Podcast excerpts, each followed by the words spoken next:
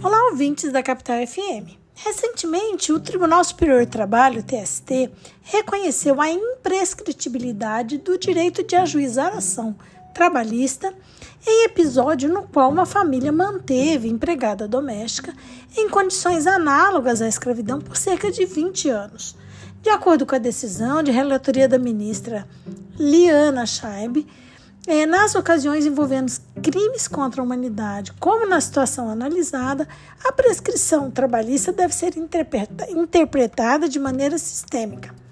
O caso se refere a uma CP, uma ação civil pública, ajuizada pelo Ministério Público do Trabalho e pela Defensoria Pública da União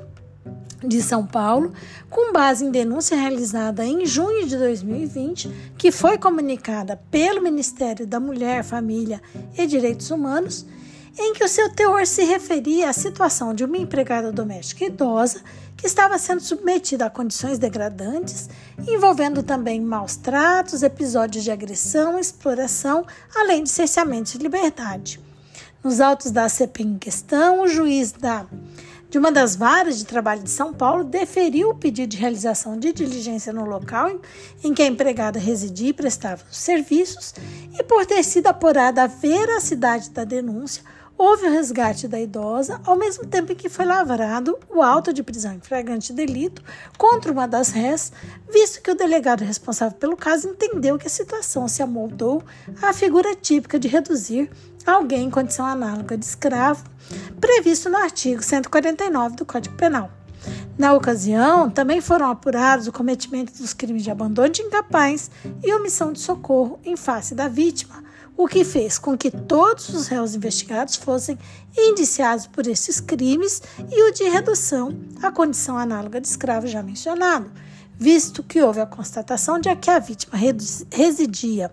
em quarto de residência da residência destinada a depósito, cuja situação era precária e degradante, sendo que no cômodo não havia sequer acesso a nenhum banheiro do imóvel, ficando a resgatada impossibilitada de realizar necessidades básicas fisiológicas com dignidade. Por outro lado, a vítima também não recebia refeições nem salário regularmente.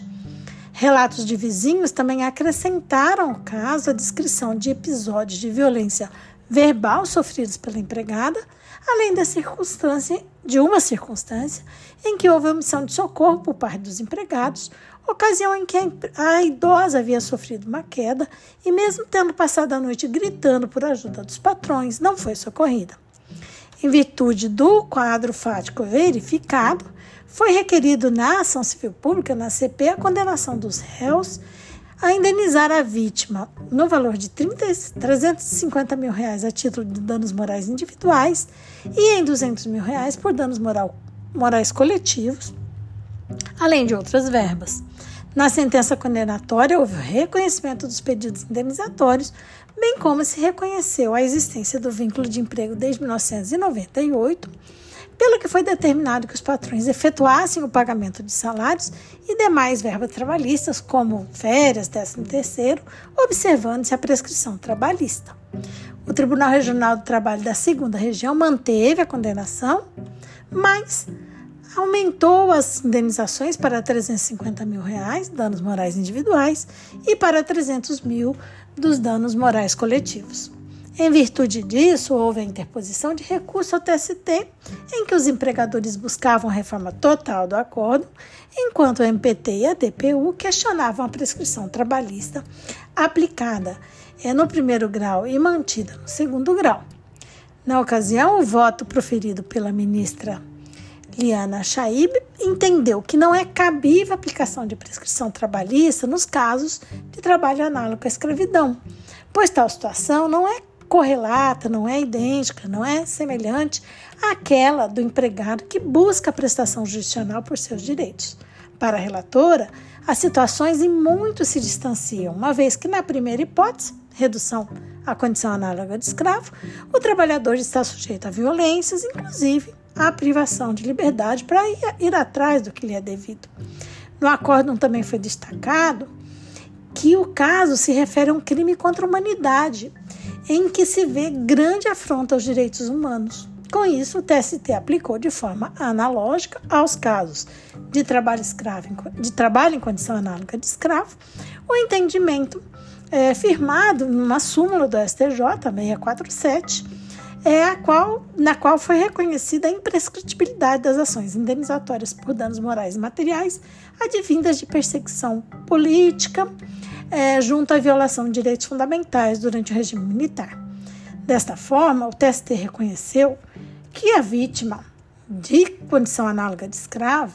poderá cobrar verbas trabalhistas durante, devidas durante todo o período trabalhado.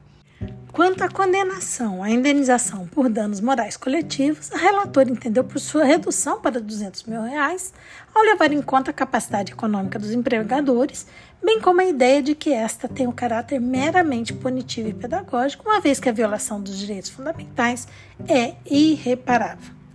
Bem, louvamos a decisão e esperamos que essa seja a primeira de muitas nesse sentido. Por hoje é só. Esse podcast foi elaborado por Carla Leal e Bruna Figueiredo, membros do grupo de pesquisa sobre o meio ambiente e trabalho da UFMT, o GPMAT.